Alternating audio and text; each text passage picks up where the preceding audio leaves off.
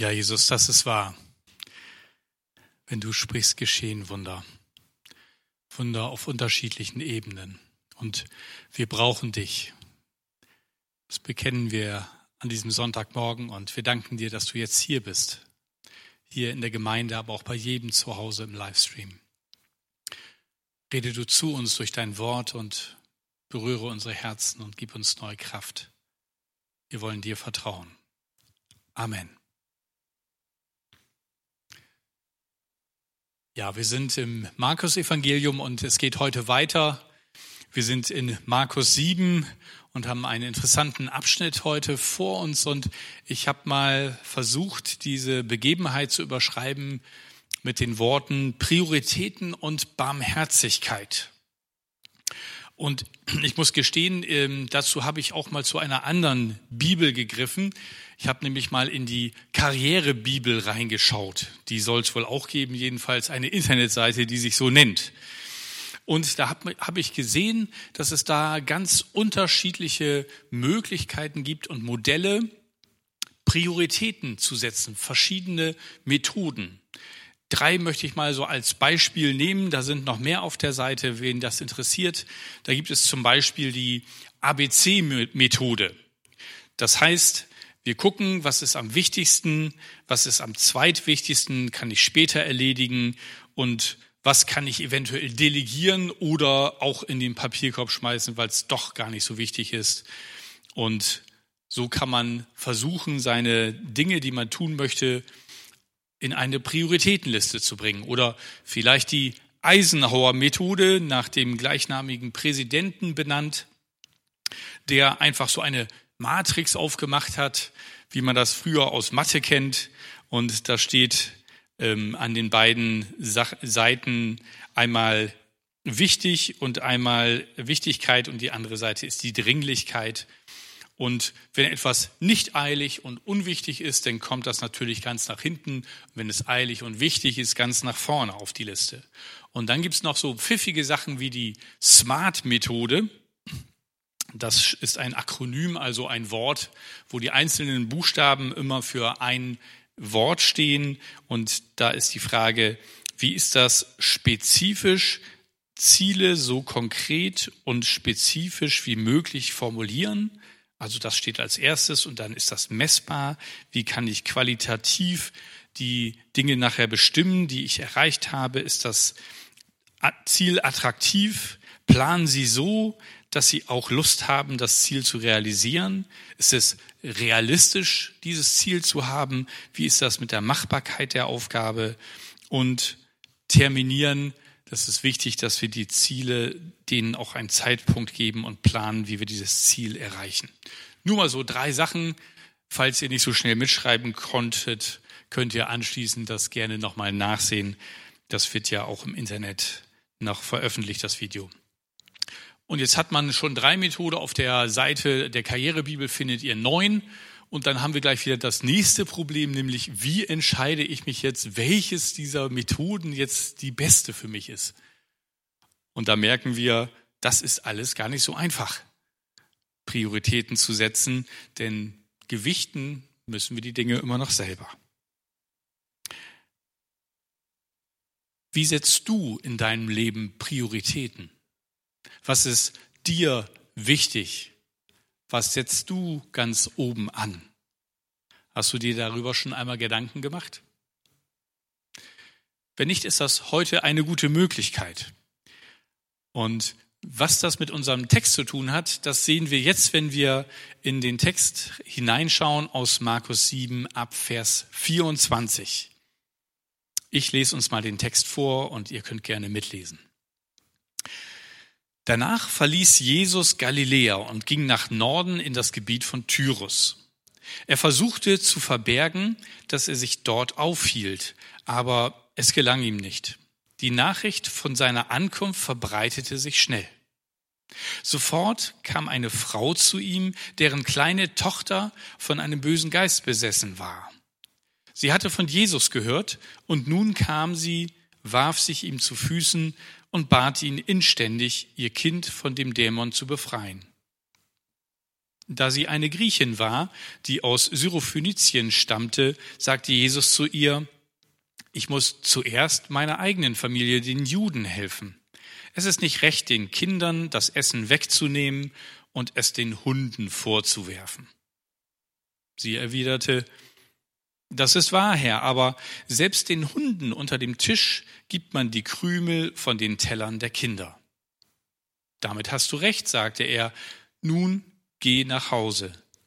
Der böse Geist ist aus deiner Tochter ausgefahren. Und als die Frau nach Hause kam, lag ihre kleine Tochter ruhig im Bett und der Dämon war fort. Was für eine Geschichte. Jesus ist mit seinen Jüngern unterwegs. Eine ganz ordentliche Strecke haben sie zurückgelegt, denn sie sind ungefähr 55 Kilometer nördlich von Kapernaum am See Genezareth. Ihr könnt das hier auf der Karte sehen. Links seht ihr die etwas klein, äh, größeren Überblick und rechts seht ihr dann oben links Türe, das ist eine englische Karte, deswegen Tyrus da Türe genannt. Und ihr seht, das ist eine ganz ordentliche Strecke und da ist ordentlich Gebirge, also eine Wanderung, die sie da vorgenommen haben. Und warum ist Jesus dahin unterwegs? Gehört das eigentlich noch zu Israel? Ja, es gehört noch zu dem alten Israel, das in der Richterzeit diese Ausmaße angenommen hat. Und auch dort sind Menschen von dem Volk Israel, leben Juden verstreut und vereinzelt. Und auch die möchte er mit seiner guten Nachricht erreichen. Denn das ist sein Auftrag, dass er seinem Volk die frohe Botschaft bringt. Er hat das selber einmal gesagt, als er in Lukas 4 wird davon berichtet, in einer Synagoge war und er aufgefordert wurde, doch die Lesung für den Tag, für den Sabbat selber zu lesen. Da zieht, wurde ihm die Jesaja-Rolle gegeben und Jesaja 61. Und dort heißt es, und das liest Jesus in der Synagoge, der Geist des Herrn ist auf mir, weil er mich gesalbt hat und gesandt, zu verkündigen das Evangelium den Armen, zu predigen den Gefangenen, dass sie frei sein sollen, und den Blinden, dass sie sehen sollen, und die Zerschlagenen zu entlassen in die Freiheit, und zu verkündigen das Gnadenjahr des Herrn. Und als er das Buch zutat, gab er es dem Diener und setzte sich. Und alle Augen in der Synagoge sahen auf ihn und er fing an, zu ihnen zu reden. Heute ist dieses Wort der Schrift erfüllt vor euren Ohren. Ich glaube, so hat sich äh, noch nie eine Predigt angehört in der Synagoge. Und ich kann mir vorstellen, dass die sich die Augen und die Ohren gerieben haben.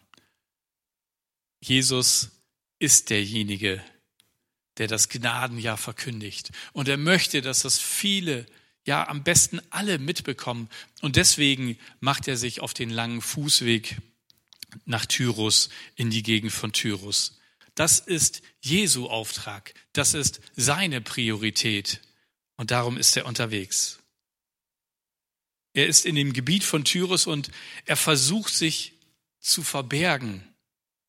Er versucht, dass keiner mitbekommt, dass er sich da aufhält, aber es gelingt ihm nicht. Warum er sich verbergen wollte, wissen wir nicht genau. Aber ich kann mir gut vorstellen, auch Jesus war mal erschöpft und brauchte Zeit zu regenerieren. Aber oft eben lesen wir das auch, wenn er Zeit mit seinem Vater, also im Gebet verbringen wollte. Aber Jesus ist zu bekannt. Wir lesen schon vier Kapitel vorher in Markus 3 im Vers 8, da wird berichtet, dass die Leute aus Tyrus und Sidon von Jesus hören und dass Leute aus dieser Gegend nach Galiläa kommen, also an den See Genezareth. Das heißt, sie wissen schon von Jesus und sie wissen auch, dass er einer ist, der Wunder tun kann, der Kranke heilt und der anscheinend Kräfte hat, die über die eines Menschen hinausgehen. Diese Botschaft war ihm sozusagen vorausgeeilt mit den Menschen, die ihn schon gehört hatten und die das natürlich zu Hause weitererzählt hatten. Und schnell spricht es sich rum, sehr schnell. Und Dann wird von dieser Frau berichtet, eine Griechin aus Syrophenizien. Ihr Name wird nicht genannt. Sie muss ebenfalls schon vorher von ihm gehört haben. Und sie hat eine Tochter, von einem Dämon besessen. Und sie weiß nicht ein und aus. Es hat ihr wohl niemand helfen können. Und als sie von Jesus hört, muss sie beschlossen haben in ihrem Herzen, der kann ihr helfen. Das ist meine Rettung. Oh, wenn er doch nur hierher kommen würde. Ich wäre sofort da. Und dann passiert genau das. Und natürlich, als sie die Botschaft hört, rennt sie sofort los. Sie ist sofort da und sie wirft sich ihm zu Füßen. Ihre Priorität ist klar, ihre Tochter. Sie liebt ihre Tochter von ganzem Herzen und für sie würde sie alles tun. Ihre Tochter von einem Dämon besessen. Wie sie das erkannt hat, wissen wir nicht, aber sie wird gemerkt haben, dass da manchmal etwas anderes aus ihr herausspricht, dass da eine Wesensveränderung manchmal stattfindet, wie es typisch ist, wie uns auch andere Besessenheiten im Neuen Testament erzählt werden. Und sie wollte ihre Tochter zurück. Sie wollte ihr geliebtes Mädchen zurück, ohne diese Belastung und die Bedrückung, die sie selber als Belastung empfand und ihre Tochter da nichts gegen machen konnte. Und sie musste Tag für Tag diese Qual ansehen. Und jetzt könnt ihr euch vorstellen, was diese gute Nachricht, dass der Jesus, von dem alle erzählten, dass er die Macht hat, auch Dämonen auszutreiben, genau in ihrem Dorf ist. Es war klar, dass sie sofort loslief und sich vor ihm niederwarf auf den Boden und ihn anflehte, doch der Tochter zu helfen. Sie kommt sofort zu Jesus. Das zeigt, wie wichtig ihr das ist. Übrigens, diese Frau ist die einzige Frau im gesamten Markus-Evangelium, die Jesus als Herr anredet. Griechisch Kyrios. Das ist eigentlich ein Titel, der nur dem Kaiser vorbehalten war und als oberster Herrschaftstitel galt. Und wer jemand als Herren ansprach, da gab es nichts drüber. Und das erkennen wir, dass sie Jesus so einschätzt, dass er eigentlich der Herr ist. Auch der Herr über ihre Situation, auch der Herr über die Schwierigkeiten ihrer Tochter. Und so spricht sie ihn an. Und die Frage ist, wie ist das bei dir? Erkennst du, dass Jesus auch über deine Probleme und Schwierigkeit Herr sein kann? Hast du das erkannt, dass nichts zu klein und nichts zu groß ist, als dass Jesus dir helfen kann in dem, was du bist, wo du drin steckst und wo du vielleicht nicht weiter weißt? An wen wendest du dich um Hilfe? Fällt dir gleich Jesus ein? Ich möchte dich ermutigen. Wir sind gerade in einer Zeit, wo wir oft Hilfe brauchen.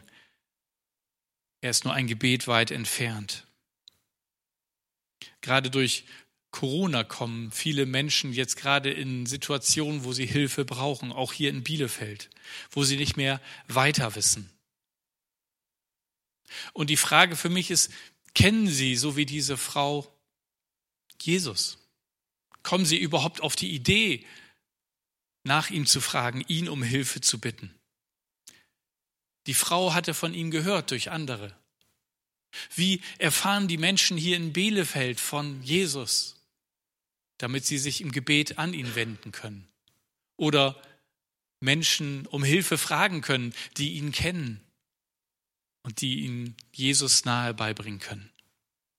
Wisst ihr, das ist, das ist doch unser Auftrag als Gemeinde hier in Bielefeld. Gerade jetzt in dieser Zeit. Wenn wir den Menschen nicht von Jesus erzählen, dann haben wir eigentlich keine Existenzberichtigung als Gemeinde. Denn darum geht es. Den Auftrag, den Jesus seinen Jüngern und damit auch uns gegeben hat, ernst zu nehmen. er sagte am Ende, bevor er in den Himmel fuhr, geht hin in alle Welt und macht zu Jünger alle Völker, tauft sie auf den Namen des Vaters und des Sohnes und des Heiligen Geistes und lehrt sie halten alles, was ich euch befohlen habe. Der Auftrag ist noch nicht beendet. Und wie sollen sie sich im Gebet an Jesus wenden, wenn sie nicht irgendwie von ihm hören? Lasst uns das auf kreative Art und Weise in dieser Zeit tun wie auch immer das geht. Da, wo ihr wohnt, ihr könnt Postkarten, was auch immer in die Briefkästen der Leute hineinwerfen. Es gibt so tolle Möglichkeiten heutzutage, das zu tun. Die Frau wendet sich an Jesus. Und ich weiß nicht, wie es euch ging, aber die Antwort von Jesus ist vergleichsweise hart, oder? Irgendwie Jesus kennen wir doch eigentlich eher als jemand, der sofort hilft und der Leute annimmt, wie sie sind, mehr als alle anderen um ihn herum. Und hier sagt er, ich muss zuerst meiner eigenen Familie, den Juden, helfen. Es ist nicht recht, den Kindern das Essen wegzunehmen und es den Hunden vorzuwerfen. Jesus kennt seinen Auftrag und der gilt zuerst dem Volk Gottes, dem Volk Israel. Er hat klare Prioritäten von seinem Vater im Himmel bekommen und allein das zählt für ihn. Aber dieses zuerst deutet auch schon an, dass es nicht ausgeschlossen ist, dass auch die anderen diese frohe Botschaft bekommen. Und das zeigt auch, dass Jesus dazu eigentlich bereit ist. Es ist keine Verweigerung. Und ich kann mir auch so ein bisschen vorstellen, dass er prüfen wollte, wie ernst es der Frau ist mit dieser Bitte. Und sie nimmt das auch gar nicht persönlich und krumm, sondern sie geht darauf ein. Sie hätte sich beleidigt zurückziehen können. Was? Mich bezeichnest du also als Hund? Na, von so einem will ich auch keine Hilfe haben. Nichts davon. Im Gegenteil. Sie steigt in diesen Vergleich ein und akzeptiert ihn damit, auch wenn sie damit die Rolle des Hundes in dem Bild nimmt. Und sie weist Jesus darauf hin, dass es da trotzdem ja noch eine Möglichkeit gibt, ohne dass die Priorität verändert wird. Sollen die Kinder doch zuerst was zu essen bekommen. Aber es fällt doch immer was unter den Tisch. Und mehr möchte sie gar nicht. Das würde ihr, das würde ihrer Tochter schon reichen. Damit zeigt sie auch, wie viel es ist eigentlich, was Jesus zu geben hat und dass so ein bisschen schon reichen würde, um ihre Tochter zu retten. Sie ist demütig und sie bleibt freundlich entschlossen. Wie ist das bei dir so mit deinen Prioritäten und mit deinen Prinzipien? Darf eine Notsituation deine Prinzipien durchbrechen?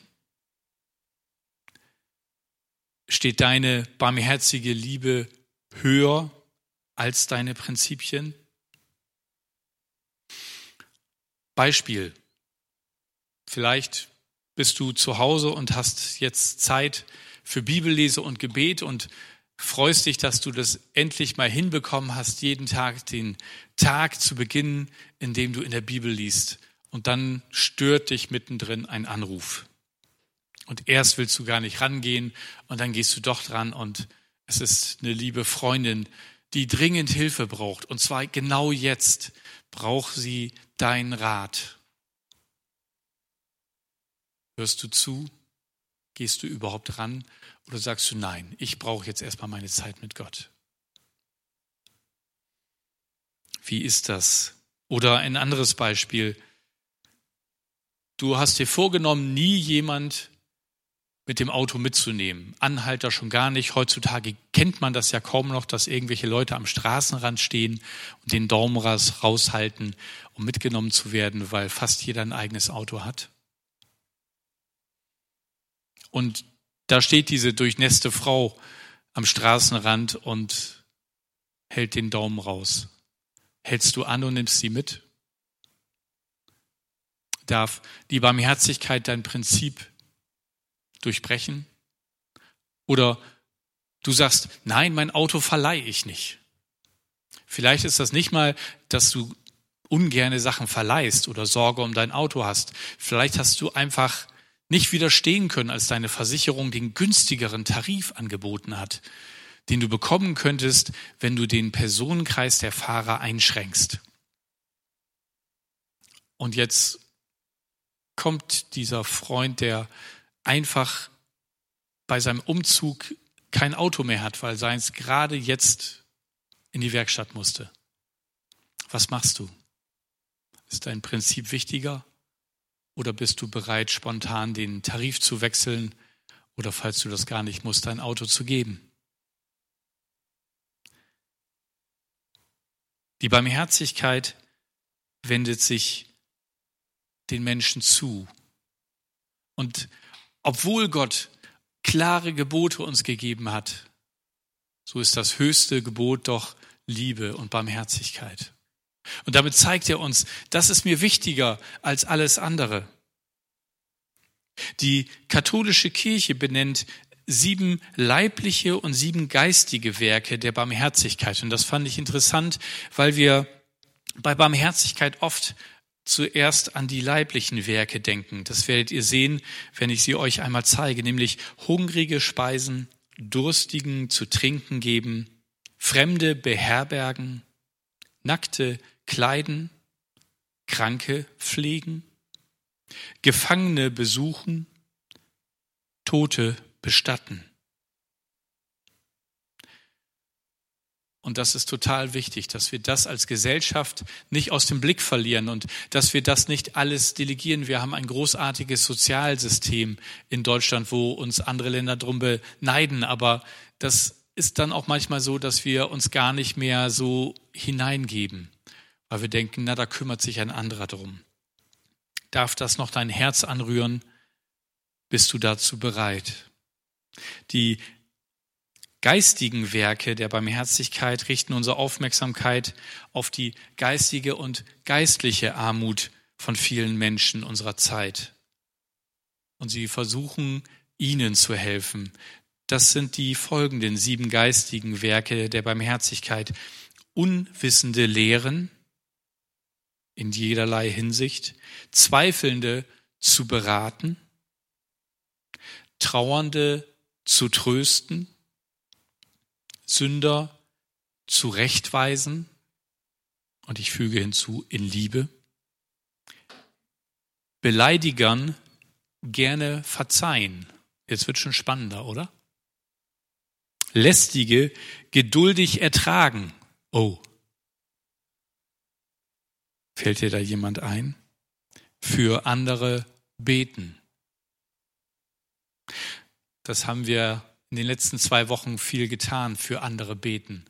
Und ich bin so dankbar über die Zeiten und die Möglichkeiten, die wir hatten, dass wir per Videochat uns treffen konnten und morgens füreinander, für die Gemeinde beten konnten. Und ich freue mich, dass das auch zum Teil jetzt weitergeht durch Interessenkleingruppen, die sagen, hey, das ist so gut, lass uns das weitermachen.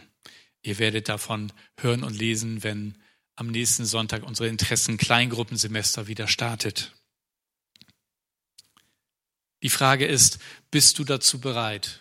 Bist du dazu bereit, deine Prinzipien zur Seite zu legen, wenn deine barmherzige Liebe gefordert ist? Bist du bereit, so wie Jesus zu handeln. Und deine Zeit und deine Liebe und alles, was du geben kannst, in dem Moment dem Menschen zu geben, der deine Hilfe braucht. Und vielleicht bist du jetzt nur im Videochat und fragst dich, wie kannst du diesen Jesus kennenlernen? Wie kannst du Hilfe bekommen? Wir haben eine extra E-Mail in dieser Zeit eingerichtet coronahilfe.pg-bielefeld.de. Darüber könnt ihr euch gerne auch an uns als Gemeinde wenden. Und ihr könnt natürlich gerne mailen und alle Kommunikationswege nutzen, um uns zu erreichen.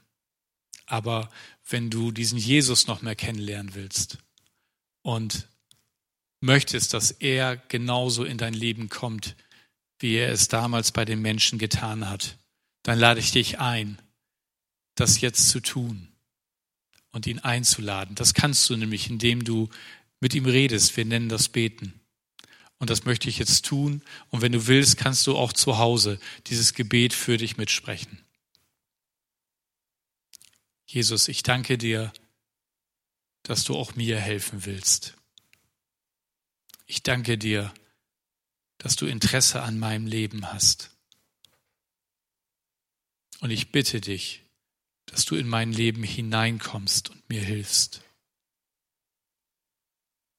Ich bitte dich um Vergebung für mein eigenes Versagen und meine Schuld. Ich danke dir, dass du für meine Schuld gestorben bist am Kreuz. Komm du und erfülle mich mit deinem Heiligen Geist. Ich will mit dir leben. Danke. Amen.